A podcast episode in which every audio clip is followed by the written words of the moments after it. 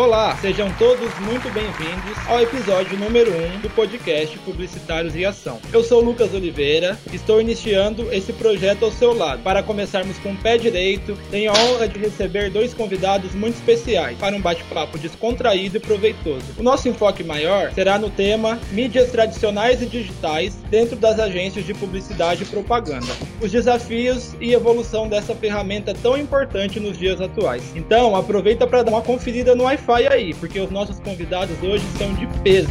Recebo hoje Kaique Fresolani, supervisor de mídia da agência Grey Brasil, e Fernando Mendes, diretor executivo da Via Red Comunicação Digital. Rapaz, é um prazer recebê-los no nosso programa de estreia. Kaique, gostaria de agradecer a sua participação. Muito obrigado por ter aceitado o convite. Gostaria que você desse uma palavrinha da gente de como vai ser essa experiência para você hoje, se você já passou por algo desse tipo, o quão é importante, né, esses bate-papos para interar sobre o assunto para diversas pessoas que têm interesse sobre.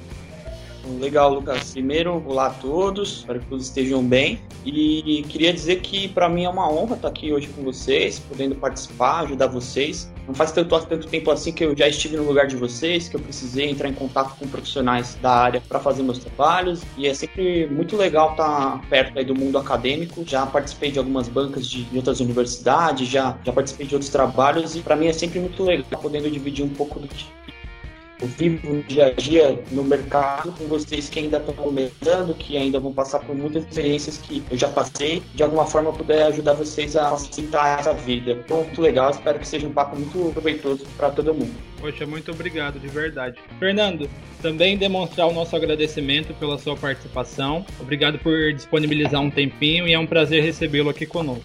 Obrigado, valeu pela força aí também, pelo convite. Isso é muito bacana, como o Kaique falou, essa troca de experiências, assim, informações tanto de vocês jovens quanto da gente que já tem uma vivência no mercado e às vezes em distintas áreas, como eu que sou da área de engenharia civil e migrei um pouco agora para essa parte do marketing digital e vendas, né, que era até um pouco mais a minha área. Então o que que acontece? Isso aí é muito legal mesmo, como o Kaique falou, você vê um, os jovens como vocês assim procurando o pessoal, porque é muito comum até vocês entrarem na faculdade não está bem definido dentro de si se realmente aquele é o caminho. Então, conversando com profissionais assim como a gente, de áreas distintas, você consegue saber mais ou menos como é a vida de um desses que está lá na frente, né? Claro que tem muita gente que começa e segue fica na linha, mas tem gente que ali no meio do caminho sai e fala: não, não foi legal para mim. Então, não quer dizer que a publicidade em si seja uma coisa ruim também para você, mas é legal então você saber como tá os profissionais, a área de vocês, né? E a amplitude que ela tem em profissionais profissionais que já têm 10, 15, 20 anos aí como a gente. Tudo certo. É importante a gente só salientar que a entrevista está sendo feita totalmente online, né? Todo mundo dentro de suas casas, se Deus quiser, no conforto de suas casas seguras, né? Neste momento tão difícil que a gente passa. Então, só para deixar claro que a gente mantém todas as regras de saúde impostas pelo Estado. Kaique, eu queria começar com você perguntando um pouquinho sobre a sua trajetória para chegar onde você está. Foi sempre desde o início a vontade de seguir para a área da mídia, dentro da sua própria formação? Se você pudesse contar um pouquinho dessa essa sua trajetória para nós. Claro, eu, como disse, sempre estive muito ligado ao, ao, mundo acadêmico, então nada melhor do que começar a minha carreira na publicidade dentro de uma agência júnior da própria faculdade. Então eu cursava é, comunicação social com em publicidade de propaganda na Universidade Metodista de São Paulo, aqui da BC, São Bernardo do Campo. Eu cursava lá e surgiu a oportunidade de ingressar como estagiário na área de planejamento e mídia. Então fui estagiário da Agicom, que era a agência júnior da faculdade, e trabalhando lá com professor professores, consultores, com o principal cliente da própria faculdade, tive uma oportunidade de estágio na Young Rubicon. E muito legal para mim também, porque eu estava ainda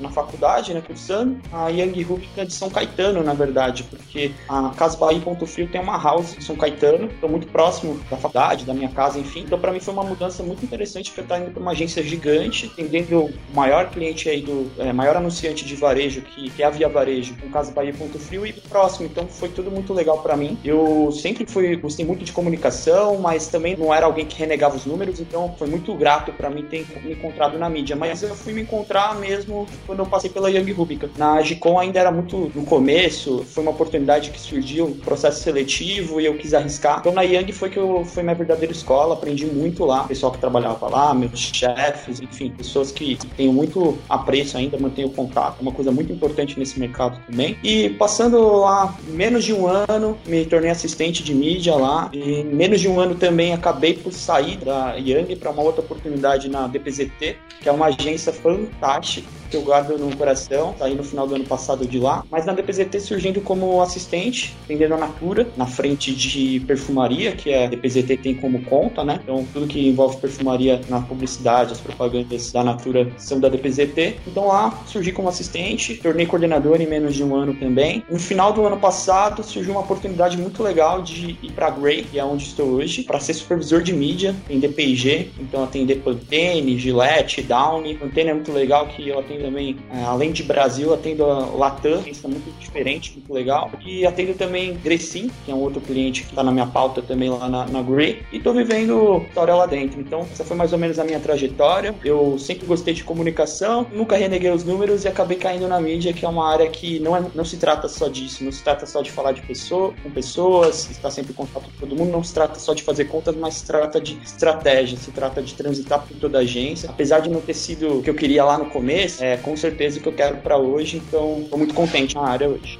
Poxa, que legal. E eu Bacana. gostaria de ouvir de você, Fernando. Você que vem de uma área diferente, né? Como que além de toda essa trajetória vem esse processo de adaptação para chegar onde você está hoje?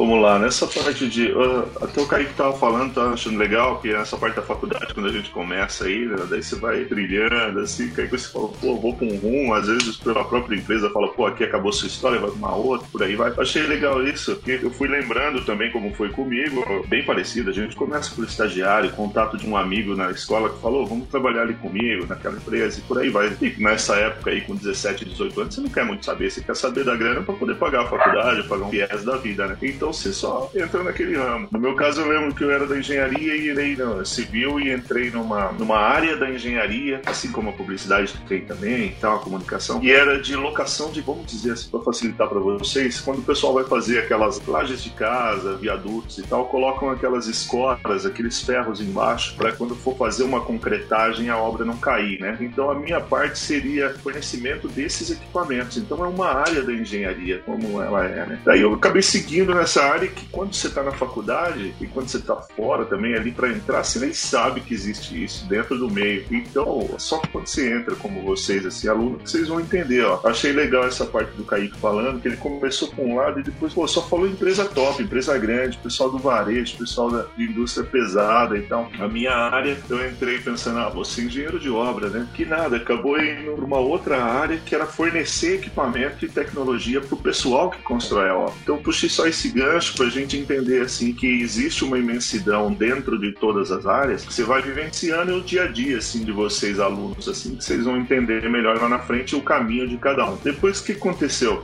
seguindo essa parte uns 10 anos na área técnica, eu fui cair na área de vendas, né, que é a parte comercial, e fiquei mais 10 nela. Eu achei interessante que fazia engenharia, terminei tudo lá em 2002, só que depois você fala, pô, meu, eu sempre tive um tino um pouco mais para esse tipo de comunicação, conversar com gente e foi na área de engenharia, naturalmente, comercial, perdão, naturalmente eu encontrei um pouco mais também. Que eu acho que quero puxar um gancho interessante para essa parte da publicidade e tal, comunicação, dentro da minha área da engenharia, até para vocês verem o tamanho do mar azul que vocês têm aí. O que, que acontece? Né? A nossa área da engenharia é muito travada para essa parte de comunicação, de marketing. Claro que tem grandes empresas que fazem, grandes construtoras para lançar seus prédios, mas que nem a área que eu estava, nossa, eles são muito falhos. Mas por quê? Por falta de conhecimento assim de encontrar e ver a necessidade que o marketing tem, tanto online como offline. Então, o que, que acontece? Eu vejo oportunidade hoje para N empresas que nem sabem assim, que tem que fazer, o porquê fazer. Então, eu vejo a imensidão que tem para vocês trabalharem assim, a entrada para esses clientes que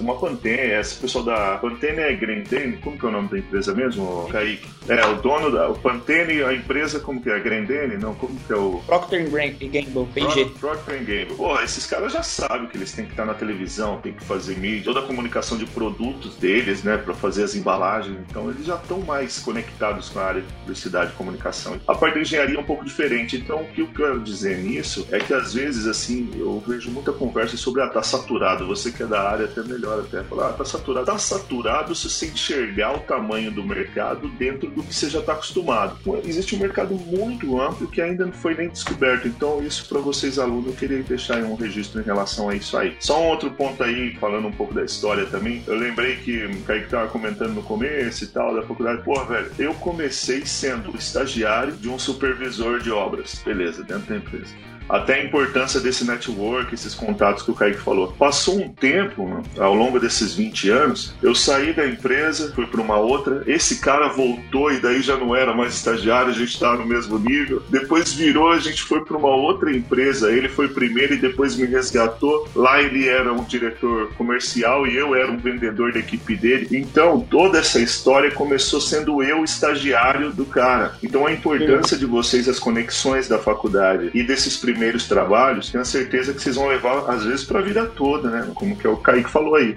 Acho muito importante isso que o Fernando falou, porque eu tenho uma eterna gratidão para as pessoas que me ensinaram muito no começo da carreira e todo lugar que, graças a Deus, né, todos os lugares que eu passei até hoje, encontrei pessoas muito legais para se trabalhar. Então, pessoas que eu trabalharia de novo. E tudo isso você conquista com o quê? Com o seu trabalho, cara, com sua percepção das coisas, se demonstrar vontade. Então, de fato, isso é muito importante e tenho certeza que todo mundo que se dedica, que vai atrás dessas coisas, como vocês estão fazendo, esse trabalho legal que vocês estão buscando fazer, isso vai gerar muitos frutos para vocês na frente passando por essa parte que vocês comentaram bastante da importância do estudante em buscar, em fazer, em propor, nós separamos aqui algumas perguntas, dúvidas e curiosidades que os estudantes do curso têm sobre principalmente a parte de mídia. Sendo bem objetivo e claro. Primeira é: qual função do profissional de mídia hoje? Cara, hoje profissional de mídia, na verdade não de hoje, sim. Desde que eu entrei na faculdade, eu via muito disso, não só falando do setor de mídia na agência, mas de todos os publicitários. A gente tem uma visão holística, ser multitarefa, né? E quando você entra numa agência de publicidade, você percebe que sim, o atendimento tem que ser multitarefa, ele tem que saber do negócio do cliente, mas também saber adaptar ali na arte do criativo. O criativo tem que entender o negócio do cliente para fazer. Planejamento, fala, tem que entender muito do negócio do cliente, tem que estar imerso mesmo, mas acredito acredito que o profissional de mídia, o mídia é o cara que hoje mais se desenvolveu e mais tem essa, essa função de ser multitarefa, de ser completo, porque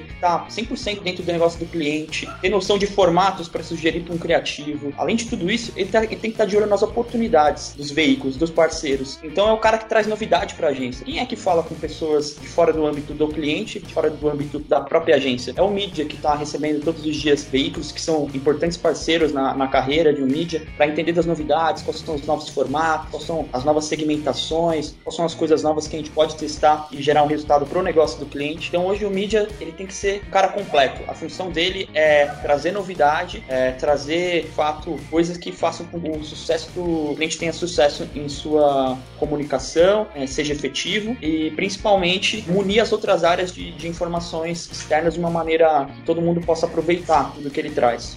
Legal, bacana. Ô Lucas, até falar em relação, finalizando aquela parte do que me trouxe até aqui, você falou, Fernando, beleza, você falou uma parte, falou da engenharia, mas não chegou nessa parte do, de, de onde você está aqui agora, que é um gancho para o que a gente vai falar agora. O que acontece? Fazendo isso, eu fui depois seguindo a parte da engenharia de comercial, só que chegou uma certa hora que eu falei, pô, acho que chega aquele momento ali do profissional que ele fala, meu, eu quero ter algo meu, né? Quando, principalmente quando você se encontra, assim, também você fala, pô, já cansei de dar grana para uma empresa, já Agora chegou para definir, né? Se você quer continuar trabalhando para alguém ou montar o seu. Então eu sempre tive desde cedo essa vontade de ter algo meu. Chegou esse momento eu saí e montei algumas empresas, tipo assim, uma assessoria jurídica com o meu pai, parceria, montei com minha esposa uma empresa de semijoias e depois eu falei, pô, deixa eu tocar esses dois projetinhos para depois eu ver aonde eu volto na engenharia, só que com outro pensamento. É aquela afastada que você dá do mercado para aí. Beleza, e montando isso, eu tive que estruturar essas duas empresas na parte digital digital, que é algo que eu gosto muito também, tecnológico. Velho, depois fazendo toda essa parte das duas, eu enxerguei que eu falei, pô, tem algo que eu gosto também, que é de trazer a coisa do pequeno, a comunicação do grande, perdão, para o pequeno. Porque o pequeno, às vezes, ele não tem acesso. Eu digo pequeno, pequenas lojas, pequenas empresas, pequenos escritórios. E eu consegui fazer legal isso nas duas empresas. e Falei, pô, tem um outro negócio aí. Foi onde eu montei a Via Red para poder fazer, trazer um pouco de comunicação de empresas grandes para pequenos. Só que, claro, meio pocket, porque o pequeno não tem a grana para poder pagar o que uma grande empresa precisa pagar para uma agência grande, né? Eu falei, o que, que eu consigo enxugar nessa história e trazer um pouco de engenharia aqui, engenharia para mim, até mais planejamento. Então, pegar planejamento com venda, com marketing, só que isso pro pequeno. Caso contrário, vai ficar tudo sempre na mão dos grandes. Não quer errado isso. Não é isso que eu quero dizer. Eu quero dizer que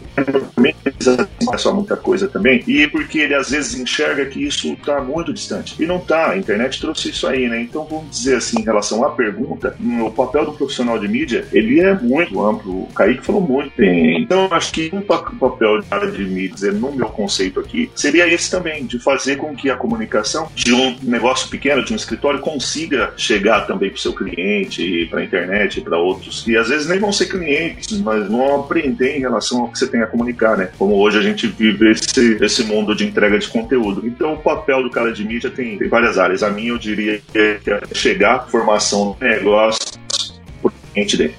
E eu queria saber de vocês, né, neste processo de divulgação de determinado conteúdo para determinada empresa, qual é essa responsabilidade que a mídia carrega nesse todo este processo e quais também os benefícios que ela pode acarretar? É, a responsabilidade do mídia é trazer melhor solução de formato, de formato que pode ser matador, porque às vezes você tem uma ideia muito boa criativamente, mas que não pode ser executada, ou uma ideia muito boa criativamente que dependendo do formato, do, do meio, do veículo que você coloca não tem tanto destaque. Mas hoje tem duas coisas que são primordiais. Uma que desde sempre foi importante é a rentabilidade, então é negociar, buscar os melhores custos, o melhor alcance para sua comunicação, para sua publicidade. E uma coisa muito importante hoje em dia é estar tá muito colado nos profissionais de BI, colado no pessoal que sabe manejar dados para entregar melhor segmentação, porque mais do que a mensagem, mais do que o formato, mais do que a rentabilidade, é falar com a pessoa certa. Então, o mídia tem esse papel também hoje, então fica na responsabilidade dele de conseguir orquestrar tudo isso que eu falei para entregar uma coisa mais correta para o cliente. Bacana, eu gostei até desse gancho que o Kaique falou bem, que essa parte da responsabilidade, inclusive financeira da história toda, né? Porque, vamos dizer, da responsabilidade do mídia. Acho que uma das coisas que eu acho bem bacana é você tentar passar a filosofia e a cultura daquela empresa para que aquela, que aquela empresa precisa encontrar, como foi bem levantado aí pelo Kaique. É isso mesmo. Que seria muito fácil para uma agência pegar o dinheiro do cliente, usar toda a grana e fazer dentro da filosofia dela o que ela acha que é certo, e daí entregar e depois falar, puta, não rolou, não deu resultado. Pô, mas foi tão bonito, criativo, o site, vamos dizer por aí, né, os básicos, mas não rolou, tá, trouxe cliente? Não, não trouxe cliente. Qual que foi o tal do ROI? Qual foi o uhum. retorno disso? Não, não foi, não foi. Só teve branding, a marca só passou para todo mundo, talvez lá na frente venha alguém. Então isso você tem que tomar cuidado, justamente é uma responsabilidade muito grande, fazer aquela grana dele virar algo em relação à cultura dele, à filosofia, para o cliente dele e para que isso retorne. Caso contrário, não é legal é nítido aí na, na, fala de vocês a palavra cliente, né? Então, eu queria saber um pouquinho quais ferramentas vocês buscam no dia a dia para se manter informado sobre toda essa parte de interesse de público-alvo, de interesse de um cliente específico.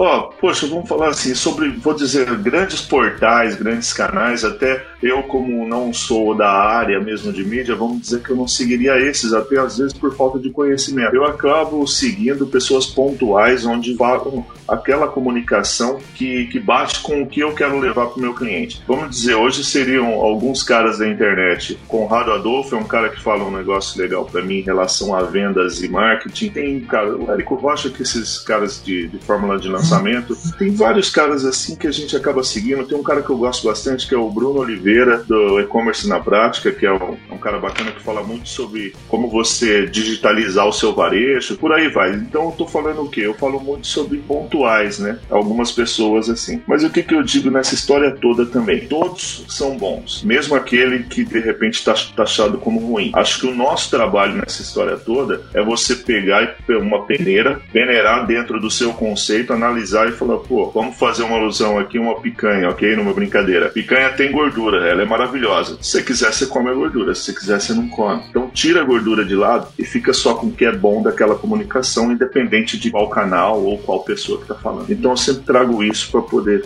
me manter atualizado em relação a isso muito legal o que o Fernando falou. Eu vou pegar o gancho até para dizer como é que a gente costuma fazer os lugares que eu passei e tudo mais. Eu acho que é muito importante essas informações paralelas, né? O Fernando até comentou de estudos de outros profissionais, conselhos de outros profissionais, até artigos que você pode achar na internet. Essas informações fazem parte da nossa pesquisa quando a gente vai estudar um target, um público. Mas nas agências que eu passei, no mercado, a gente costuma usar ferramentas do próprio Google, do, do Facebook, para entender entender o comportamento do consumidor. Ferramentas do Ibope são bem importantes também, mas eu acho que um dado, uma, na verdade, uma ferramenta que cada vez mais o grande e o pequeno vão usar e vão ser cada vez mais úteis é o CRM, cara, é o dado proprietário. Então, você saber capturar esses dados, seja por uma campanha no Facebook, você pede para o cara, você dá alguma coisa para ele, dá algum benefício e ele compartilha com você os dados dele, o e-mail, o telefone, alguma coisa nesse sentido, e você monta uma base de dados, isso é mais rico que qualquer segmentação que você e qualquer insight que você pegar em qualquer plataforma. Então, saber capturar esses dados, mesclar e somar com aqueles que você tem nas inúmeras ferramentas e fontes que você tem aí mar aberto mesmo na internet. Tem muita coisa que é paga sim, muita coisa que é boa paga, mas tem muita coisa gratuita, como o Google Trends da vida, um Facebook Insights da vida, são ferramentas gratuitas que funcionam muito bem. Mas repito, acho que a melhor fonte de informação para entender seu target é o seu próprio cliente. Você trabalhar o seu melhor cliente, ter uma base proprietária para você você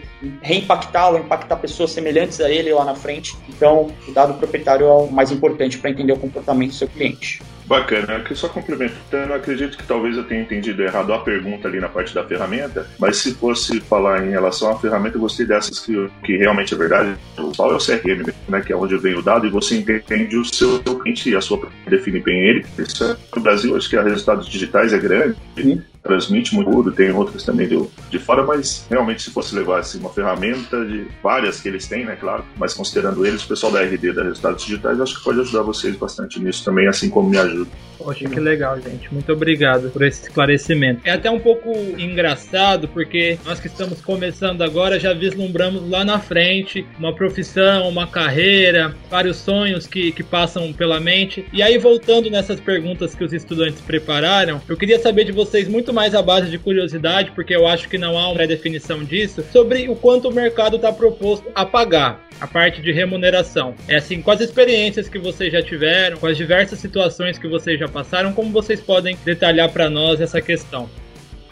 Existe sempre uma tabela em toda a área, né? Se fosse falar assim, que, que você acaba seguindo na minha área tradicional, na de vocês, assim, de cidade também tem. Então, vamos dizer que tem os salários básicos. O que eu gostaria de deixar para vocês, que foi o que eu senti também como experiência, que eu gosto de trazer para as pessoas que trabalham comigo, para vocês alunos, é o que vai tudo em função do resultado que você traz para a empresa. Se você trouxer resultado para a empresa e está focado naquilo ali, você entender que você é um empreendedor ali dentro e não um funcionário, tenha certeza que você não tem o um salário, é você que vai fazer o seu, você vai ser valioso. Vamos dizer assim, como um Messi da vida, o Messi não chegou num Barcelona já querendo um salário alto. Ele foi entregando o resultado para depois, porra, hoje tem um monte de gente atrás dele, ele escolhe onde ele quer trabalhar. Então, se fosse é, deixar uma mensagem para vocês, é não pensar quanto vocês vão ganhar, e sim quanto de resultado vocês vão levar para a empresa, trazer para a empresa, porque daí tem a certeza que a empresa não vai querer perder vocês e o seu salário sobe, ou o seu valor, seu passe sobe consecutivamente.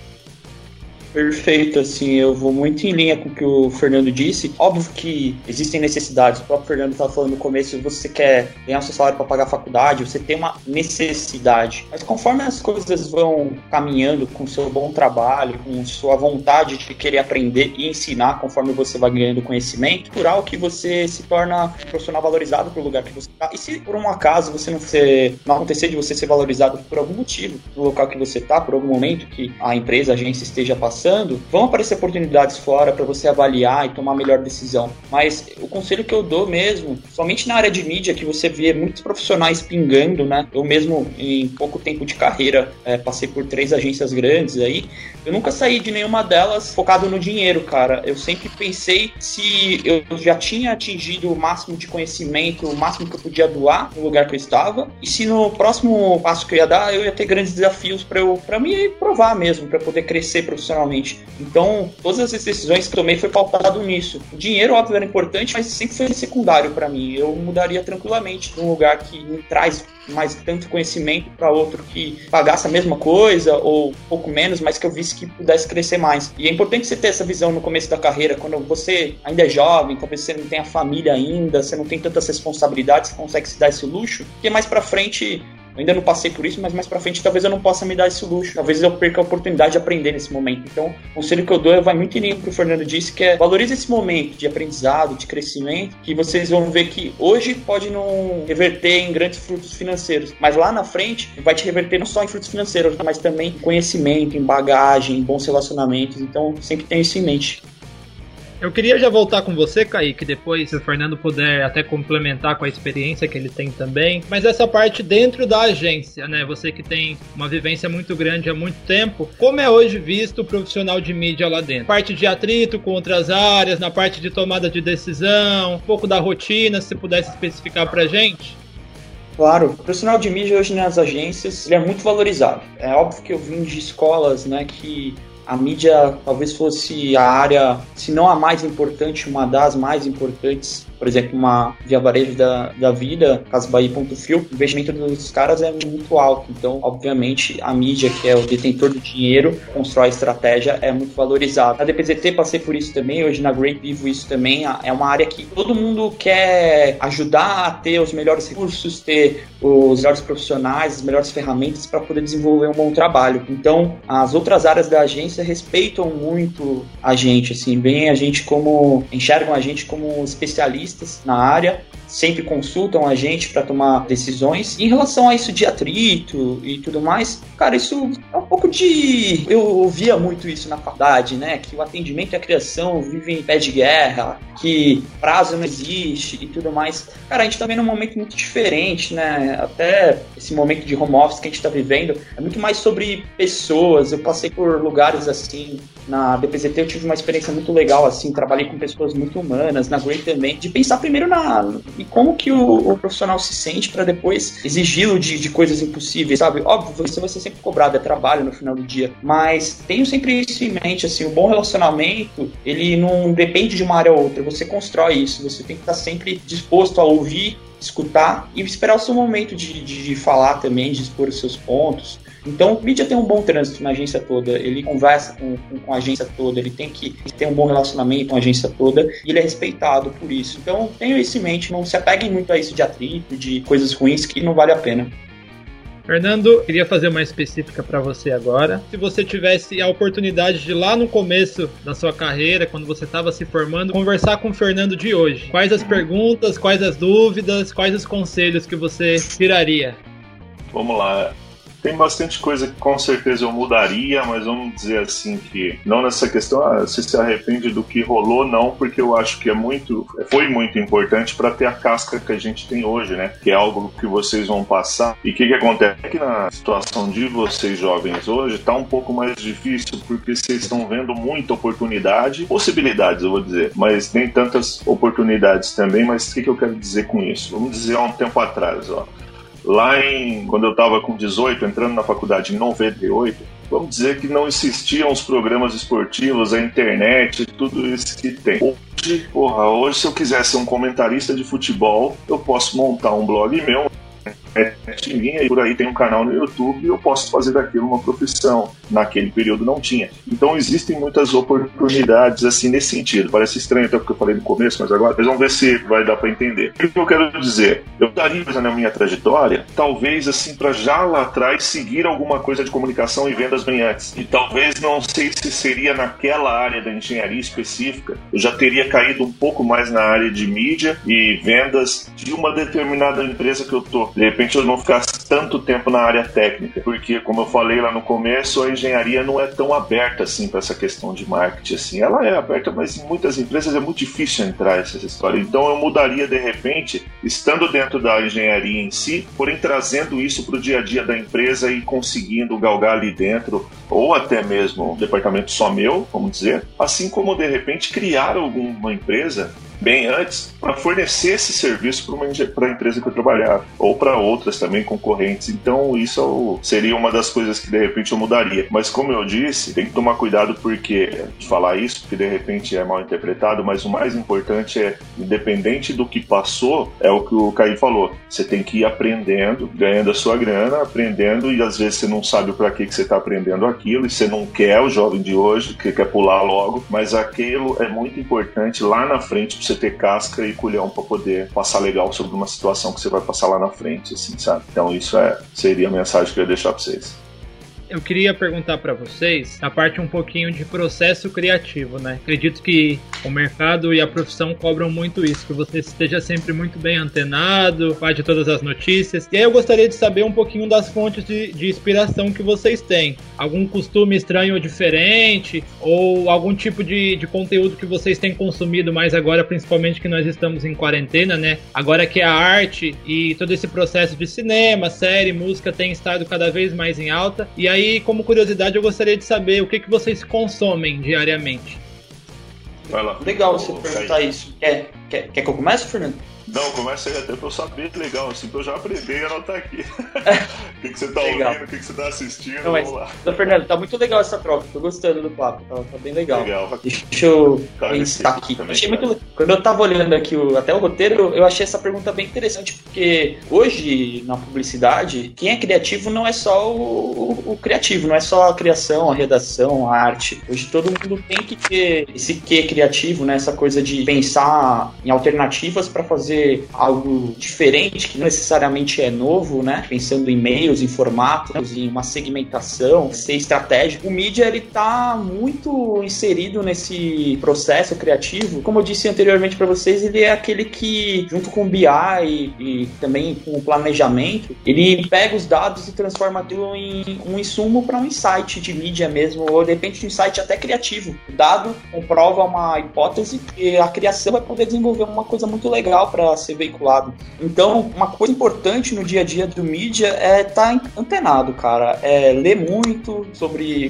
tudo que está acontecendo no mundo, sobre o que está acontecendo no mercado, usar aquelas ferramentas que eu mencionei anteriormente para provar pontos, hipóteses que você pode ter sobre o consumo de alguma coisa, sobre alguma, alguma novidade, como, sei lá, streaming nesse momento. Será que está todo mesmo vendo isso? Quais são as fontes? Eu posso buscar no Google Trends, eu posso buscar uma matéria sobre isso. O que, que esses caras anunciaram no BBB no último episódio? A TV não estava morrendo outro dia e o digital estava dominando? O que será que está acontecendo? Então é, é, é questionar o tempo todo. E saindo um pouco do dia a dia profissional, Acho que é muito importante você ter momentos aí de, de lazer, cara, mesmo, assim, ver filme, ir ao cinema. Eu sou fanático de futebol, né? Então é importante você tá se distraindo com isso. Porque, cara, acaba sendo. Quando você tá nesse mercado, você acaba é, olhando para outras coisas de maneira diferente. Por exemplo, no meu início da carreira, lá na Young Ruka, atendido Cas Bahia, a gente patrocinava o futebol da Globo. Então, sempre que vinha aquele insert da marca Cas Bahia tal, falando alguma coisa, tipo, toque de 5 segundos e tal, eu pensava, putz, fui eu que mandei esse material, fui eu que conduzi a história toda, eu que tô participando disso, e eu me sentia muito feliz. Então, acho que é importante você se distrair e curtir as coisas fora do trabalho. Você vai começar a perceber depois que tudo tá meio que interligado, você começa a observar coisas diferentes. Então, cara, eu deixo no final das contas é tá sempre antenado, mas também saber descansar, curtir sua família, seus amigos com bastante prazer aí também. Legal. Ô Lucas, nessa parte de criação, assim, eu acho que realmente é a somatória de tudo que se consome, né? Vamos dizer como o Caí falou, é legal, pô, futebol pra mim também não tem jeito, né? Puta apaixonado, música também, mais na questão de rock MPB e tal. Então isso é o que eu consumo. Mas aí que queria te falar, velho, eu acho que a parte da criação, assim, eu gosto muito de procurar e navegar áreas que não são a minha. Vamos entender assim, ó, se eu fosse um profissional de marketing mesmo, já com 20 anos anos de carreira, vou dizer assim, só um exemplo. Os poucos eventos que eu iria seria de marketing. Como eu faço aqui pro meu. Eu, eu iria na parte jurídica, na parte de contabilidade, na parte de vendas, até na parte de música em outros eventos de outras áreas, porque você precisa de repertório de outras, de outras áreas para, às vezes, desatar um nó que você tem na sua. Às vezes, eu vou dizer um exemplo aqui, mais ou menos. Tá? O pessoal do jurídico também, eles são, assim, bem travados, tradicionais, ortodoxos. Tá? O que acontece? A parte digita, de digitalização deles ainda é bem atrás do que o pessoal de mídia hoje, né?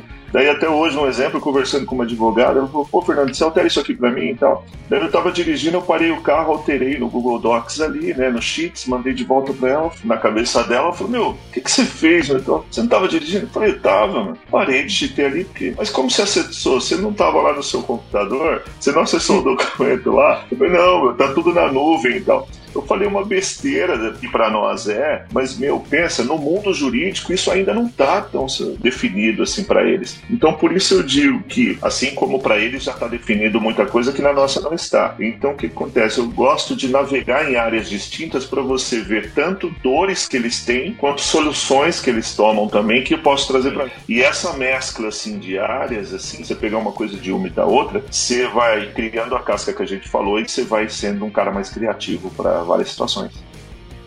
Aproveitando então o canal, façam por favor pra gente uma indicação de leitura, de algum filme que tem tocado vocês por esses tempos, alguma série, músicas que tem escutado. Se fosse falar de série, puta, série, filme, eu não sou um focado não, assisto algumas, tem uma que eu gosto muito que é Billions, parte mais assim de grana, estratégia, eu gosto dessa série, posso falar. Tem uma série que eu conheci, já deve ter visto, que é Vikings, eu acho bem legal, mas se você não entender só o conceito viking da história, e sim o conceito de paternidade, de liderança que está envolvido dentro daquilo ali, eu acho bem legal essa série. Se for em relação à música, puta, eu vou ser suspeito pra falar, porque para mim o rock salva, e o rock é aquilo que é, que é da briga, que é de você ir para cima, e, e, daí você fala, pô, mas o MPB é da sofrência, de chorar? Não, do MPB eu gosto daquela parte da inteligência, de letras construtivas, até difíceis de interpretar às vezes, eu gosto até de falar disso, porque às vezes para entender uma letra de um parte é tirado 90 na redação do Enem, numa cadeira de interpretação de texto. E isso é muito importante para de hoje que não lê muito, sabe? Então, isso aí seria então ali deixar eu ia pedir para vocês pegarem qualquer livro que está em relação à mente, à filosofia também, porque porque não adianta a gente. Isso eu trago muito para mim. Você pode ser muito bom tecnicamente, você pode ser muito bom de comunicação, de tudo. Mas acho que a chave principal é você trabalhar sempre a cabeça. Porque estudar sobre comportamento humano, sobre comportamento das pessoas, porque é isso que faz com que numa determinada situação ali, em várias, né? Você saiba mais ou menos conduzir de uma forma é, mais tranquila, né, na situação, não se apavorar tanto, porque você preparou sua mente para aquela situação. Todos nós temos assim os medos, as incertezas. Porra, eu como sou dono da minha própria empresa e tal, né? Pequenas empresas, eu acordo todo dia pensando se eu vou conseguir pagar todo mundo, se eu vou conseguir ter cliente. Então isso vai matando a gente. Mas eu tô falando um exemplo meu, mas vocês têm de vocês no dia a dia. O que que faz isso? Pô, por que que você estuda sobre marketing, estuda sobre vendas, e você não estuda quem comanda tudo isso, que é a cabeça? Então se fosse falar, eu ia falar pra vocês cuidar um pouco da cabeça e procurar livros assim em relação a isso. Legal, eu indo pela linha do Fernando também, a gente vai ficar até amanhã aqui falando sobre referências, sobre Pode coisas que a, gente, que a gente vai querer recomendar para vocês. Porque além de a gente ver muita coisa ligada à nossa profissão, obviamente a gente tem um consumo comum de qualquer pessoa de querer ver coisas diferentes. Então, vou tentar transitar pelas duas coisas. Eu indicaria uma série muito legal, que é até clichê no, no podcast sobre publicidade, uma roda de conversa sobre publicidade, que é Mad Men. Tá? Acho que inclusive diversas agências grandes que a gente vê por aí são citadas na série, a própria Young, a própria Grey Estada. Um filme é muito legal de se ver, o Fome de Poder, a história mais ou menos do McDonald's e tal, é muito legal para quem gosta dessa coisa de empreendedorismo e tudo mais. Poderia citar o filme do Walt Disney também, que é muito legal para entender sobre isso. Mas, cara, assim como todo mundo, não sei, gostei muito de assistir Breaking Bad, acho que é uma das minhas séries favoritas, gostei muito de ver How I Met Your Mother, que é legal para você pegar referências, Friends. E falando sobre música, eu gosto muito de rock, como o Fernando falou, gosto muito de MPB, só que eu sou eclético, assim, eu gosto de, de ouvir muitas coisas diferentes. Acho que é legal, e, e assim, até pra tomar cuidado com essa palavra de ser eclético. Uma vez eu estava numa aula na faculdade e eu não sou muito fã de novela, por exemplo. E um professor falou assim: não é importante para vocês assistirem novela. Nunca dei valor para o que ele disse. Quer dizer, não dei valor naquele momento. Cara, você tem que aprender a gostar de coisas quando você está inserido nesse mercado. Não gostar também, né? Mas se interessar, entender coisas que a massa gosta de ver. Então, é, o que acontece na novela hoje é comentado por todo mundo. O que acontece no Big Brother, exemplo agora, aconteceu, é comentado por todo mundo. E de repente, se você não entender minimamente daquele assunto, você está fora de entender como é que o seu consumidor se comporta. É importante é, minimamente consumir esse tipo de coisa. Você não precisa gostar, né? Mas saber um pouco entender do que está se tratando, estudar isso. E também, se você gostar, se entreter com ele, porque não tem problema. E sobre livros, vou falar de dois últimos aí que eu li. Não tem muita ligação com a área, mas podem ajudar. Eu gosto muito da Natália Arcuri, né? Que tem o, o canal Me Poupe no YouTube, tem programa na 89, a Rádio Rock. Ela tem o livro Me. É muito legal para quem está começando, inclusive, você saber se organizar financeiramente. Ela tem uma, uma linguagem muito mais prática, muito mais leve para a gente é, se organizar financeiramente e aprender a fazer investimentos simples e tal. É muito legal. E um livro que é um pouco mais denso, mas que vai um pouco de encontro com o que o Fernando falou de mente e também de vida mesmo. A Arte de Ligar o Foda-se, do Mark Manson. É muito legal esse livro. Tive um pouco de preconceito também de querer ler ele no começo, mas muita gente indicou. E ele de fato é um livro muito legal para você dar risada com as besteiras que ele fala, que ele fala muita besteira, mas tem coisas muito legais de você extrair lá para você pegar pro seu dia a dia e tentar é, fazer ele ser mais leve e você se cobrar menos e atingir resultados legais. Então, acho que são essas indicações que eu queria dar para vocês.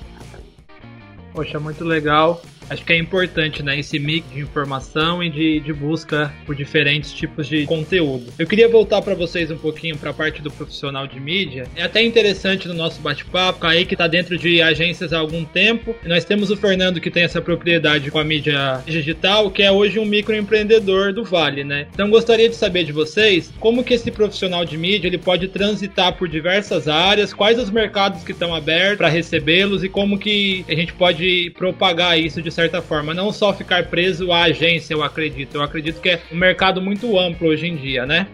Vamos lá transitar, vamos pensar assim, ó, até toda a história que a gente está conversando aqui deu para vocês pegarem um pouco que tem áreas como a gente conversou aí, tem clientes, né, empresas que já estão, como o pessoal das Casas Bahia, que já estão segmentados nisso, eles sabem a importância. E a gente lá no começo citou várias áreas, como a jurídica, como a própria engenharia, como citei aqui, que ainda não estão assim, tão dentro dessa história toda. Então eu acho que transitar, se for transitar por quem já conhece e usa, é uma coisa, mas eu acho que vocês poderiam pensar em transitar para quem ainda não usa direito isso. Aí eu acho que o um maior caminho para vocês, assim, de oportunidade também. Tem uma coisa complementar a isso aí sobre transitar, que eu acho também legal o seguinte, ó, é a parte de venda, porque você fala, pô, mas eu sou mídia. Não, mas você tem que estar tá muito ligado à venda, que é o que a gente falou sobre você trazer o retorno para o cliente. Se você não estiver pensando como um vendedor, de que aquele negócio que você está fazendo, ele tem que fazer com que o cliente dele venda e tenha resultado, então quer dizer dizer que você vendeu bem, você fez ele aceitar aquilo que você propôs a ele, porque deu resultado e você tem propriedade. Então, se não trabalhar muito bem essa parte aqui, eu acho que a transição fica muito técnica, sabe? Então, acho que o vender esse, esse tipo de trabalho de vocês, tanto para empresas que, que, já trabalham, quanto empresas que não têm esse, esse pensamento ainda, eu acho, ser sincero, que é uma das partes mais importantes. Até complementando a isso rapidinho, o Kaique falou bem de livro, eu vou deixar um aqui, é o Mito do Empreendedor, que ele fala um pouco sobre sobre o que eu estou falando agora. O que, que, acontece? Nesse livro ele toca muito no assunto que um empreendedor, todos nós somos. Você acha que você não é porque você está trabalhando ou só estudando, você é.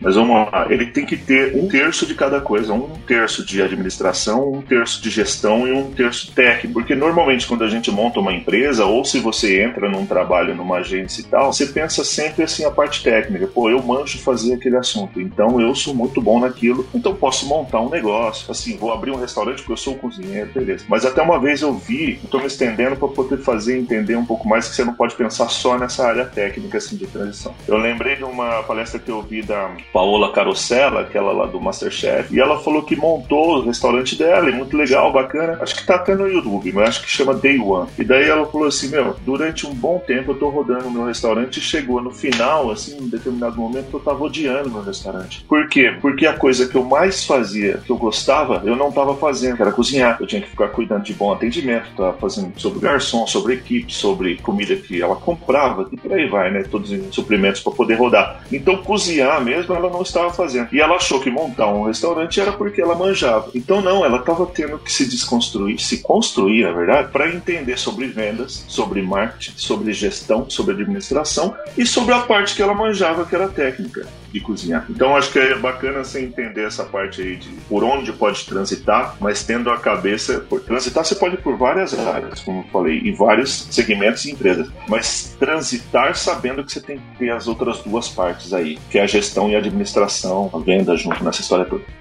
Legal. Complementando o que o Fernando falou, que eu achei que foi perfeito, como ele pontuou, e eu acho que talvez ele tenha mais propriedade mesmo para falar, porque minhas experiências foram quase que exclusivamente em agências de publicidade, mas eu enxergo o profissional de pode transitar assim por diversas áreas, muito pelo que eu disse anteriormente, né? Ele hoje é profissional dentro de uma agência, talvez seja o mais completo, porque ele entende o negócio, ou seja, ele conseguiria abrir um negócio que talvez ele gostasse, quisesse apostar, ele entende das ferramentas com as quais esse negócio pode ser divulgado divulgado, pode ser comunicado, pode ser aprimorado. E além disso, ele sabe como aplicar, sabe como executar. Então ele sabe quais são os melhores meios, quais são os melhores veículos, as melhores estratégias. Ele é um profissional de fato completo que conta a história toda, como o negócio funciona. E também sabe um pouco de número que ajuda ali na fazer as contas. Mas eu acho que o Fernando disse é excelente, assim. Eu acho que você tem que entender de fato se, se você pode postar em tudo isso, né? Eu acho que o profissional de mídia ele tem total capacidade, mas de novo, como tudo que a gente está falando e respondendo aqui para vocês, depende de você, cara. Depende do seu, da sua vontade, de sua forma, da sua forma de conhecimento. Tenho certeza que o Fernando, que tá de, é de outra área, quase que completamente diferente, para ele chegar no nível de conhecimento que ele tem hoje, ele estudou muito, leu muita coisa. Eu, para continuar na área que eu tô, também estudei muito, vi muita coisa, fiz muito muitos cursos, tem muita gente, tem muitas fontes para poder formular meus pensamentos e saber tudo que eu sei hoje. Então, o profissional de mídia, ele pode ser mais ou menos o que ele quiser, desde que ele compre o mais difícil, que é estudar e se dedicar. O estudar, essa é a palavra, porque às vezes ela é mal interpretada. Às vezes a pessoa acha que é, estudar é ir para a faculdade, é ir para um curso, e não tem nada a ver com só isso. Estudar uhum. é estudar uma ferramenta, é estudar comportamento, é estudar como atacar aquilo, como chegar. É isso que é legal. A palavra estudar ela é muito ampla, só que às vezes, quando a gente é só aluno ali de uma faculdade, para vocês, Lucas, até, ela tem que ser mais, melhor interpretada, porque o seu estudo não encerra só ali, nem começa nem encerra quando você entra entra na escola, da faculdade e sai. Ali é uma parte do processo. Você tem que estudar o dia inteiro. Com toda é certeza, né? Eu, eu acredito que conhecer não ocupa espaço, né? É, exato. O... Legal. Kaique, eu queria retornar com você já para falar um pouquinho sobre a comunicação com, com, os profissionais, tanto dentro da agência, das outras áreas, como outros profissionais que eu acredito que vocês têm contato durante o dia a dia. Como funciona diretamente essa comunicação? Como assim? Em sentido, tipo. O profissional de mídia tem que conversar com atendimento, com a criação e até com outros profissionais que eu acredito que vocês têm contato fora da agência, correto? Certo. Ah, entendi. Cara, Vou tentar responder essa pergunta por dois caminhos, você me dá um toque se eu não interpretei ela direito. Falando de ferramentas, acho que se for pensar no momento que a gente vive hoje, né, no momento atual, acho que é bem propício para esse tipo de pergunta. O e-mail já foi o que é popularmente usado, né, então desde que eu comecei a trabalhar sempre é uma ferramenta muito importante. A videoconferência hoje, que, é, a gente está fazendo também é uma ferramenta importantíssima, talvez a mais importante desse momento que a gente está vivendo, porque ele diminui a distância, né. Cara, eu sou meio das antigas também em relação a isso, eu sempre gostei muito de passar mão no telefone. Então, sempre gostei de ligar para quem tá fora, né? Para os veículos, para os parceiros, para tirar dúvidas. Depois que eu desligava, já mandava um e-mail com a mesma coisa que eu já tinha falado. Então, sempre gostei de reforçar a comunicação, diversos meios, meio que cercar a pessoa que eu tô conversando para que eu tivesse a melhor produtividade daquela conversa. Mas respondendo por outro caminho, agora esquecendo ferramentas, meios de comunicação, comunicação com as outras áreas da agência, ela, via de regra, tem uma, uma estrutura, né? agência, né? Do, de repente, o atendimento tem mais contato com o cliente, ele recebe a informação e depois vai dividindo com outras áreas, mas o mídia ele tem uma particularidade. Lá atrás, talvez, eu não passei por isso, mas pelo que a gente ouvia em teoria nas cidades, o atendimento era esse receptor, né? Ele era, como é que todo mundo falava na faculdade? É o cliente na agência e a agência no cliente. Mas o mídia ele passou a ser um pouco disso também, porque as empresas hoje têm departamentos de marketing que, além de ter um profissional marca, cuida propriamente da marca, tudo que um profissional de marketing, a gente enxerga hoje, trata, tem também agora o cara que é do departamento de mídia, que está dentro da estrutura de marketing dele. E o mídia da agência agência, ele troca informações diretamente com esse cara. Então, às vezes esse cara já traz uma informação que a marca passou para ele, tem uma visão diferente. Às vezes o mídia acaba passando uma informação pro atendimento. Então, o que eu queria dizer é que fuja das estruturas, cara. Não se apegue que você aprende na, faculdade, que tudo vem do atendimento, depois do planejamento passa uma informação. Vai na mesa, entendeu? Eu falei de passar a mão no telefone, acho que mais importante do que isso é levantar, vai dar uma volta, conhece as pessoas, conhece o criativo que tá fazendo a arte que você põe lá, sobe no Facebook. Troca uma ideia com ele, dá um toque, elogia a peça que ele fez outro dia, por que não? Troca uma ideia com o seu atendimento para saber como é que tá aquela, a próxima campanha, já tá tudo rolando. Nessa conversa, ele vai te falar alguma coisa que você vai usar lá na frente e falar, putz, verdade, né? O atendimento disse aquilo para mim, agora tá acontecendo, putz, já tinha pensado uma estratégia aqui, vai facilitar a sua, sua vida, vai facilitar seu dia a dia. Era mais ou menos isso, Lucas? Não sei se eu. Perfeito, se eu, correto. direito. Legal. Correto. Era exatamente essa parte mais do contato, né? Se era um contato mais técnico, mais formal, mas acredito que alientou legal pra gente. Fernando, eu queria com você agora perguntar sobre algo que já é um pouco decorrido no, nesse mercado, porém pra gente que é uns estudantes que estamos entrando agora, a gente acaba não tendo a contextualização da história, que é o advento da internet, isso tudo. Você que vem do marketing digital, que já trabalha isso com muito mais frequência e decorrência, como que foi migrar toda essa parte quando a internet chegou e chegou de forma concreta para a parte de mídia, para a parte de marketing? Como que você absorveu e como que você usa isso até hoje no dia a dia? Deixa eu te falar, isso aí, quando você faz essa pergunta, você está falando lá da entrada dela no Brasil, mais ou menos, vou dizer ali, forte mesmo, em 98 para frente, ou você está dizendo nesse momento, mais ou menos, da pandemia e tal? Eu digo assim, quando você passou a ter um contato maior. Não sei co como se emprega você. Como que era a sua vida antes de toda a internet, os seus trabalhos, os seus projetos, e como passou a ser depois. Eu, por muito curioso que sou, por isso que eu te disse lá em 98, que eu lembro quando eu tava lá com 18, eu lembro até uma situação bem engraçada, um chefe meu tava mandando um e-mail, né, pra um cara, e eu era um estagiário ali, 18 anos, cheguei atrás dele assim, falei, velho, o que, que você tá fazendo aí? Não, tô mandando aqui, era um projeto, era um projeto que a gente tinha que mandar pra uma obra, e daí o pessoal da obra ia imprimir, plotar, né, aquele projeto numa copiadora. Eu falei, o que, que você tá fazendo aí? Ele falou, meu, eu tô montando um e-mail, vou mandar um arquivo pra ele. Eu falei, meu, o que, que é esse tal de e-mail aí, velho? que todo mundo fala.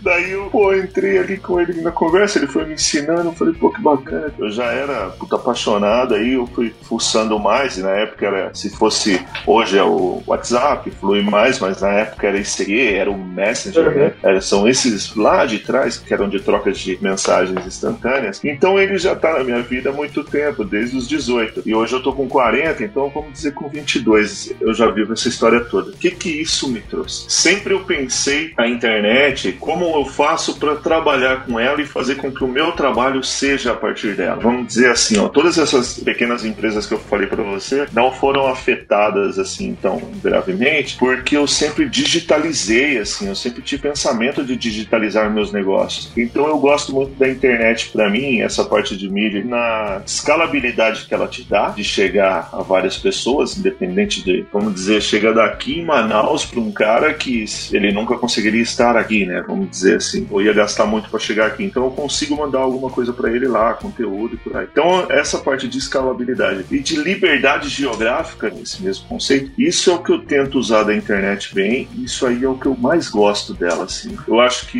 exemplo, até quando o Kaique falou dessa parte aí de estrutura, tal, né? De como ser chefe, supervisor e tal, pessoal da produção, que, que daí como você faz, telefone, tudo. Puta, achei perfeito. E é isso mesmo.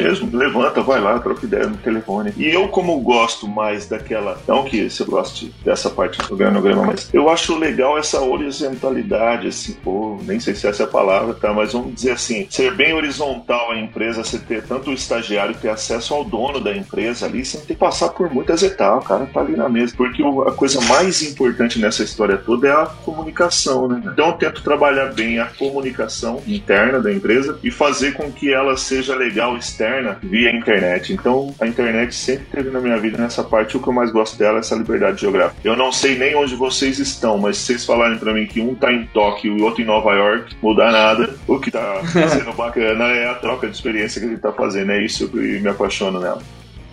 Kaique, deixa eu só adaptar para você, para ficar até mais interessante a gente descobrir. Dentro das agências, como que você difere, por exemplo, algo que é mais tradicional, voltado à mídia, e algo que é mais voltado à internet? Tem muita diferença? Hoje em dia não tem diferença alguma? Essa curiosidade, né? Porque aqui é, seria pautado em tradicional e digital, porém a gente acaba percebendo que no final elas acabam se complementando de certa forma, né?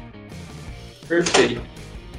Eu, mesmo que você não perguntasse, gostaria de complementar, porque eu acho bem importante para vocês. Assim, é um assunto recorrente em qualquer mesa redonda de publicidade. Essa pergunta vai surgir e você vai ouvir N respostas. O mercado hoje, desde que eu entrei no mercado lá em finalzinho de 2014, começo em 2015, ele já passou por algumas transformações. Eu já trabalhei lá na Young, no começo era 100% offline, aí depois começou a surgir o digital. Na DPZT eu era híbrido, totalmente híbrido, então no momento eu tava fazendo uma grade de TV, no outro eu tava subindo anúncio no Facebook, mexendo nas ferramentas do Google, tudo isso no mesmo dia. E hoje na Grey eu tenho esse papel também híbrido, né? Uma visão bem holística de tudo. E então as agências elas estão se provocando para conseguir entregar os dois. Obviamente a mídia tradicional, ela era a base das agências, então isso acaba sendo a maior expertise delas. Mas hoje já existem agências que são é, 100% dedicadas no, ao digital, são cada vez mais comuns no mercado, e tem as agências que tentam somatizar isso tudo para conseguir entregar o melhor para o cliente. Minha opinião sobre isso tudo, tá respondendo o que você perguntou no início, não existe diferença para mim. Tudo é mídia. Não existe mídia offline, não existe mídia digital, não existe mídia tradicional. Vou dar um exemplo prático. Vamos dizer que no dia da final do Big Brother, você ia anunciar um produto novo e você queria colocar uma inserção ali no break do, do Big Brother. Correto a se fazer é comprar essa inserção lá e mais ou menos no horário, na faixa horária do Big Brother, você tem que comprar no, no Google AdWords, aumentar o seu lance para que no search, na busca, você embide competitivo. Ou seja, o que eu estou querendo dizer com isso? Você vai fazer uma ação offline ali na TV, as pessoas vão receber aquela mensagem, ver aquela inserção e elas vão prontamente pesquisar onde? No Google. Só que você está coberto lá também, porque você fez um esforço financeiro, um esforço de mídia ali para responder essa demanda. Se você fizer só uma das pontas, você ia ter algum tipo de resultado, mas percebe como uma coisa depende da outra? E aí no dia seguinte, se você botar uma publicidade no ponto de ônibus, no caminho do trabalho desse cara, você vai impactar ele de novo, e aí você vai trabalhando a frequência. E aí depois, quando esse cara tá chegando perto do trabalho dele, você pôs uma publicidade por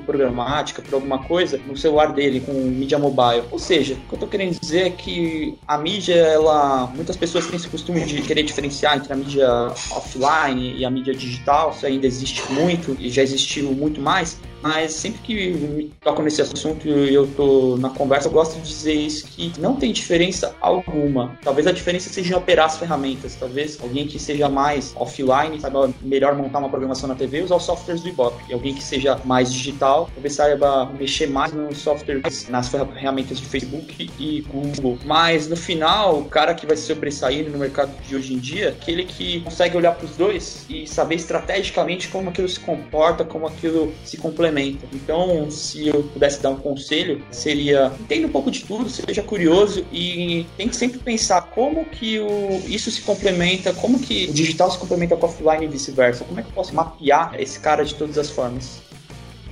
Poxa, muito legal. Eu vou com a penúltima com vocês para também não passarmos o nosso tempo. Fernando, hoje em dia, no período que a gente está passando, acaba ficando até esquisito não comentar tudo que o mundo, né, tem passado e como isso tem sido novidade para todos nós. Como que hoje a pandemia tem afetado os seus negócios, e aí voltando também para a parte de, da mídia digital que você pratica no dia a dia, como você acha que, que nós sairemos de tudo isso futuramente? Vai dar para tirar algo positivo? Só coisas negativas? Vamos ter que mudar algumas formas de trabalhar? Qual a sua opinião sobre? Vamos lá, se for em relação, vamos pela segunda. Eu sou irritantemente positivo, né? Então eu tento ver positividade em tudo, mesmo em coisas ruins. Então, assim, eu acredito que a gente vai conseguir sim aprender alguma coisa, mas eu acredito também que a gente que vai conseguir quem quiser conseguir. Caso contrário, quem não quiser vai continuar sendo do mesmo jeito e por aí vai. Então eu acho que isso também depende muito de cada, cada pessoa. O que eu sei é que você vai sair um pouco mais de aprendizado em relação ao uma situação que você acha, vamos dizer, até em mídia, principalmente a mídia de varejo, vamos dizer assim, ó, acho que 5% do varejo brasileiro é digital, vai, já tem uma parte digital, né? Pô, tem 95 que ainda acreditava que não precisava entrar nessa história. Ah, não, espera aí, ou vai protelando e tal. Agora que aconteceu essa situação, cara, pelo menos se ele vai fazer, vai se digitalizar ou não, é um outro conceito, como eu disse, muito pontual de cada um. Porém, que ele já sabe que isso pode vir a acontecer de novo, daí é, seria bem interessante que ele se digitalizasse também. Então, vamos dizer agora, se a gente vai ficar, então, só fechando, se vai ser bom ou ruim, acho que vai ser, o que, que vai, aprender, vai aprender vai ser de cada um, isso aí não tem jeito. Eu sei que vai ter uma situação onde você pode aprender. Mas agora em relação aos negócios, para mim, como eu disse, não rolou muito, tá legal, o faturamento tá ali tranquilo dentro do que a gente já estava pensando, por conta de eu já ter me digitalizado desde o começo. Então, beleza. Porém, vou falar empresas pequenas com quem eu trabalho e que era só offline. E eu gostei do posicionamento do Kaique, que eu acho exatamente isso, que a gente fala offline e online, mas eu não gosto de coisas binárias, assim, a coisa não é só 880, existe 72 aí no meio. E é o que? Tem muita coisa. Então, online offline essa história não. Mas vamos dizer, essa galera que tava muito no offline deu uma corrida assim pra falar, meu, como que eu vou e coloco meu negócio agora na internet? Alguns ficaram uns 15 dias a um mês, ainda tem muita gente assim, né? Eu falo, o que que eu faço? Meu, deixa eu já reduzir aquilo, deixa eu já mandar um monte de gente embora e tal. E alguns já reagiram, então acho que tá no processo de reação mesmo, de adaptação à situação, de você reagir rápido. Então acho que tá bem pontual, mas tem uma galera que tá correndo, mas tem muita gente ainda que tá assim, não, deixa eu. Puta, eu tava tão acostumado com aquilo, moldou e agora não sei o que fazer. Onde entra toda essa história aí? Talvez ficou confuso, mas o que, eu quero dizer? É que o empreendedor ele tem que, todas as pessoas, tem que pensar na criatividade. Então o cara tem que pensar, pô, ficou ruim, o que, que eu faço para me diferenciar? Como que eu, que eu vou agir? Como eu vou entrar nesse jogo aí? Então é nessa história de offline e online, eu acho que tá muito também sobre cada, cada negócio em particular, time de ação dele, sabe? Time de criatividade de como ele se reinventa. Deixa eu citar um exemplo rapidinho aqui agora. Eu tava falando com um fotógrafo faz as fotos das joias da empresa de semi-joia que eu tenho com a esposa. Beleza. Ele veio aqui e tal, conversei com ele. Daí ele. Eu falei, e aí, meu, como que você tá se virando nessa? Ele falou, velho, puta, acabou meu trabalho. Puta, não tem como, não tô conseguindo fazer ensaio com o modelo e por aí. Eu falei, beleza, você não falou pra mim que fazia um outro trabalho? É, eu fazia um trabalho. Rapidinho. Ele tirava foto pra Uber Eats. A Uber Eats, se eu tivesse um restaurante, eu me cadastrava lá e contratava ele pra ir lá tirar foto, né? De 10 pratos, eu acho que tinha um esquema assim. Falei, e aí? Não, e aí que eu ia, mas agora não tô podendo ir. Falei, meu, tem um monte de restaurante que nem no iFood estava, velho. Tem um monte de gente que precisa dessa foto bacana sua para poder melhorar ali, acha a possibilidade de que alguém contrate ele. Porque você entra no iFood lá, foto que a comida tá ruim, comida é imagem, né? Aquela que dá vontade de você pegar. Falei, meu, seu trabalho tem um puta de uma oportunidade. Basta você pensar como fazer com que ele chegue até essa pessoa. Então, se for pensar aí, ô Lucas, se for para deixar, então acho que eu quero dizer que tá mais na criatividade de cada negócio. Mas eu acredito que aprender, a turma vai aprender. Umas, uns coisas boas, outras coisas ruins.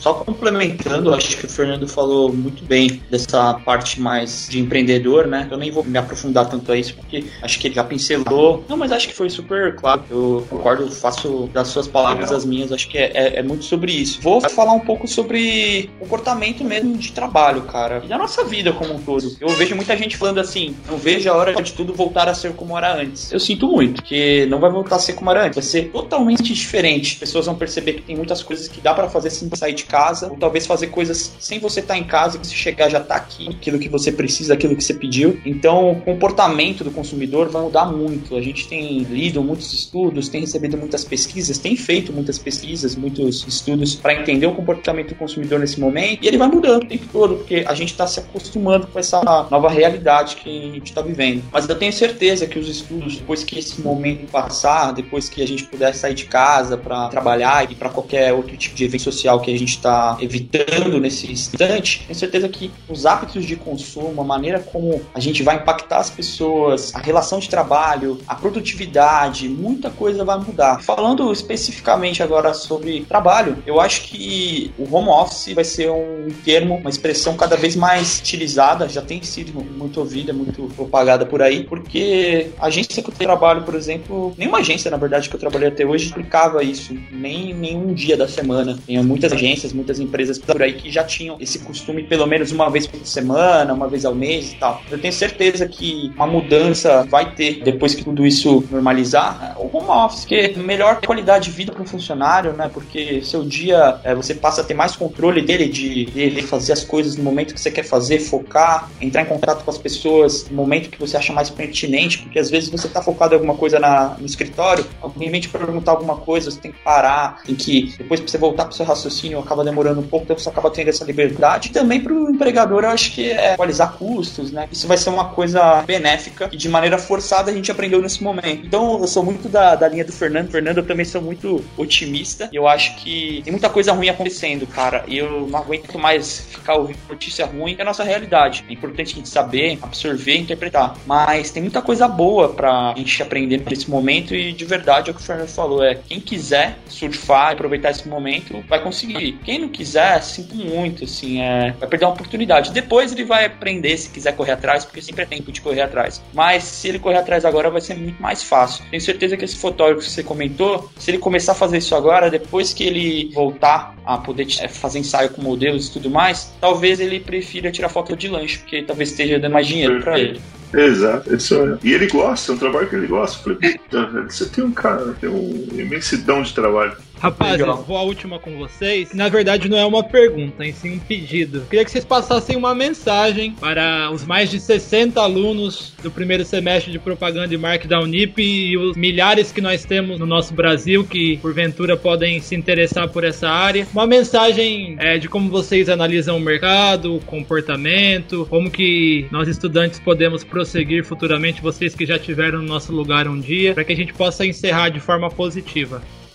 O meu vai ser, na verdade, um resumo de tudo que a gente falou aqui, mais ou menos, tá? Mas vamos lá. Eu penso que a mensagem para vocês seria o que a gente falou lá no começo: não pensar só em dinheiro inicialmente. Não pense que vocês vão ganhar 2, 3, 4, 5, 7 mil hoje. Não vai. Até tem aquela história de 10 mil horas de voo para você conseguir chegar num, numa grana legal. Não sei se vocês já ouviram isso e foi verdade. Eu vim ganhar um dinheiro que eu falei, pô, agora eu tô. Acho que eu ganho o que eu mereço, vamos dizer. Com 10 anos de formado. Então, o que, que eu quero dizer? Vocês precisam mesmo ter laço ali dia a dia. Existem oportunidades, vai ter hora que você vai ganhar ali um X e depois você vai voltar para o patamar. Então, não pensar que a grana vai vir rápido, porque vai demorar. E se ela vier rápido, vocês não vão ter cabeça para poder guardar essa grana toda. Então, tem que tomar cuidado com isso, que eu vejo muito pessoal querer ganhar um salário rápido nesse atual momento. Então, somado a isso, é a casca que vocês vão ter que construir degrau por degrau. Eu acho isso bacana se vocês conseguirem interpretar bem. Outra coisa que eu acho legal nessa história história toda é vocês não pensarem, claro que vocês vão pensar na parte técnica, estuda aí a parte de publicidade, tal, toca isso, porque fazer bem feito o que vocês estão estudando para depois aplicar em outras áreas também. Mas eu quero dizer assim, estude bastante essa área, mas não fique focado só nela, porque a oportunidade estão em outras, porém usando o que vocês estão aprendendo, entendeu? Então acho que isso é, não, estão em outras não, né? Estão em várias, em todas, porém ao longo da trajetória de vocês vocês vão definir, mas não pensar que só existe dentro daquele segmento segmento, aquela área, porque tem uma imensidão de situações que vocês podem trabalhar aí. Tá legal. E também oportunidades até em relação à internet. Então, o que eu gostaria de pensar é isso, pensar que vocês têm que ler sobre outras áreas, ter a paciência de escutar uma coisa que é muito difícil para o jovem. Hoje também, parece até que a gente está pontuando muito, não, mas é um conselho mesmo, que é o que?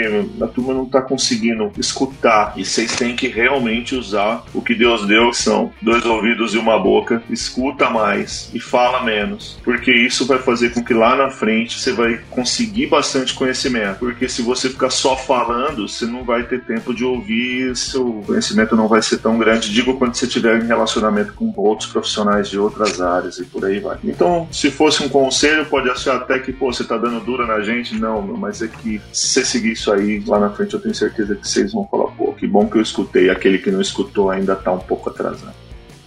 Legal, acho que o Fernando foi brilhante nas palavras, eu gostei muito. Eu queria começar primeiro parabenizando vocês, Lucas. É muito legal a iniciativa de vocês de chamar a gente para conversar. Eu, prontamente, quando o Adriano trabalhou comigo na DPZT, me perguntou se podia passar meu contato e tal. Eu falei isso para você, né, outro dia. Lembrei muito de mim quando eu tava estudando, quando eu tava na faculdade. É muito legal estar do outro lado da mesa, digamos assim, hoje, porque eu lembro mesmo de quando eu fui no, numa agência chamada David para fazer uma entrevista com um profissional de de atendimento, já tive que fazer outros trabalhos que eu tive que falar com o pessoal do mercado e eu sei que é complicado, vergonha de como é que faz para chegar na pessoa e vocês fizeram certinho, vocês meteram as caras e foram para cima. Muito legal essa iniciativa de vocês, então parabéns. Vocês estão no primeiro semestre da faculdade, então façam muito bem o curso, assim, eu tenho orgulho de ter feito uma excelente faculdade. Todo mundo fala: "Ah, publicidade é fácil, você tira a nota fácil, você se forma fácil". Cara, é, de fato, se você for pro bar todo dia e estudar direito, você vai passar, você vai formar. Mas o profissional que você vai ser lá na frente reflete muito o valor que você deu pra faculdade. Então eu dei um valor, assim, tremendo e me diverti muito na faculdade também, mas eu dei um valor tremendo pras aulas, professores, pros trabalhos. Eu sempre queria fazer o trabalho mais legal, sempre estar no melhor grupo,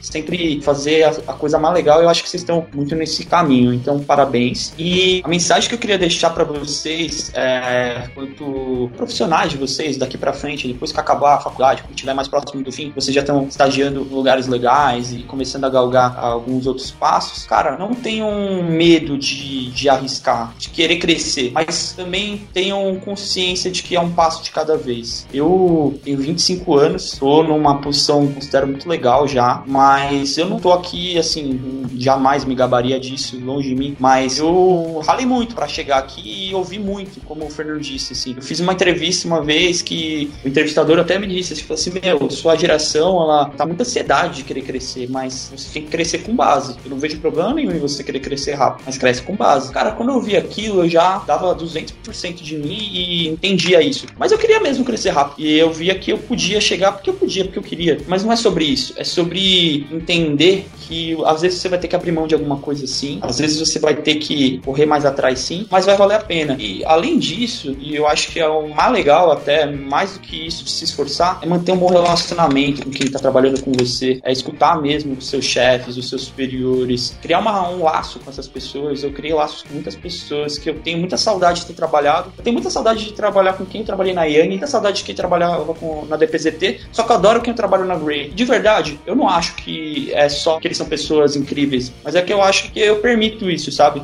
Então eu sempre tive isso dentro de mim de querer ter um bom relacionamento, perguntar. Nunca, nenhuma pergunta é burra, pergunta sempre, pergunta mil vezes. Hoje, com essa história de home office, dos calls intermináveis, Cara, se eu tenho qualquer dúvida, eu já pergunto pra minha chefe, posso te ligar? E ela sempre deixa ligar pra ela. Ela nunca vai negar isso. Eu faço mesmo com o pessoal que agora eu tenho administrado, o pessoal que, eu tenho gerenciado. E é muito legal essa troca, porque tudo que fizeram por mim eu vou querer fazer e mais pelas pessoas que estão agora pedindo conhecimento para mim, que eu acho muito legal de estar tá vivendo hoje. Então, é, é essa mensagem que eu deixo para vocês e aproveitar também esse momento para dizer para vocês se tudo que tá rolando vai passar. Aproveitem, né? Muito legal a pergunta que vocês fizeram fizeram. Achei muito legal vocês não ignorarem né, o contexto que a gente viu hoje. Tentem aproveitar de alguma forma isso tudo que está acontecendo. Fiquem em casa, curtam os momentos com suas famílias, com seus amigos por videoconferência. Lavem as mãos, se cuidem e saibam que isso tudo vai passar. E todo mundo vai passar por isso. E como eu disse, não vai voltar a ser como era antes, vai ser diferente. Mas, como o Fernando El, também sou um otimista chato. Assim, eu acho que vai ser muito bom. Vamos aproveitar esse momento. Assim, temos que ouvir as notícias ruins todo dia, temos, mas vamos fazer se desligar um pouco, assistir um bom filme filme, uma boa série, como vocês passaram nisso nessa entrevista. Vamos estudar. E é isso, gente. Contem comigo aí o que precisar no decorrer do curso. Estou à disposição, vocês têm meu contato. O Fernando também, se precisar de qualquer coisa. É muito legal te conhecer. Achei muito legal, legal todos os seus pontos. Acho que você é um cara legal para manter contato. Obrigado, e é isso, gente. Muito obrigado.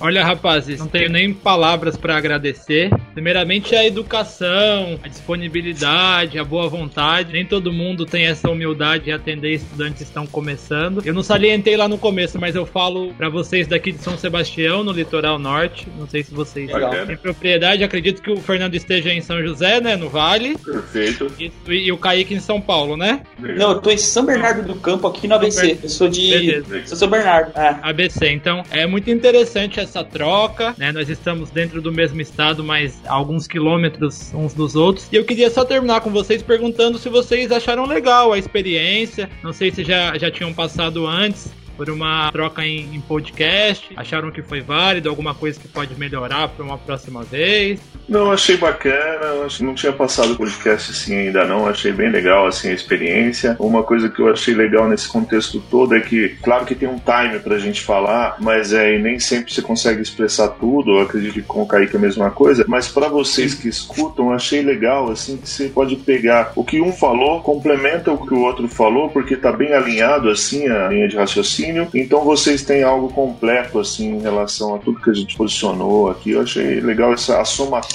dos assuntos e das respostas que traz uma espinha dorsal de algo muito bacana e valioso para vocês. E acredito que pra gente também, com certeza. Ah, legal. Cara, eu adorei, assim, achei muito legal. Quem sou eu, né? Me senti até importante estar aqui trocando essa ideia com vocês. Foi, foi muito bacana mesmo. Cara, eu tenho sugestões também, assim, não sei, depois se vocês puderem sugerir isso pra professora de vocês. Não sei, no momento que a gente tá fazendo, é, tá sendo bombardeado aí por milhões de lives, por que não um próximo trabalho aí, mesmo a normalidade de poder sair de casa, por que que não sugerir pra sua professora, seu professor, enfim, virar uma live isso, depois vocês gravarem, poder ver as pessoas do outro lado, enfim, né? É bem legal isso. Mas, cara, eu achei perfeito, eu achei muito legal. Acho que vocês escolheram perguntas assim, estavam dentro do âmbito da mídia e saíram. Você conduziu muito bem, Lucas. Parabéns, cara. Você um futuro muito bom aí, tenho certeza. Legal. E é isso. Eu acho que, como o Fernando falou, você falou muitas vezes, né? Pra gente não, não avançar muito no tempo e tal. Eu entendo, eu acho que o trabalho também tem a limitação aí. Mas, cara, eu ficaria aqui até amanhã falando com É, vocês, não. porque tá um prazer, né? Muito legal. Não, papo bom, papo bom. Muito É, legal. Legal. Legal, que bom que foi proveitoso para vocês, acredito que para nós mais ainda. Então, gostaria mais uma vez de agradecer. Rapazes, muito obrigado. Um excelente isolamento social para todos vocês e até uma próxima vez, viu? Fiquem com Deus. Valeu. Valeu. E a gente encerra aqui o podcast número 1 um do Publicitários em Ação. Hoje eu estive com Kaique Presolani, que é supervisor de mídia da agência Grey Brasil, e com Fernando Mendes, que é um diretor executivo da Bia Red Comunicação Digital. Gostaria mais uma vez de agradecer. Até uma próxima.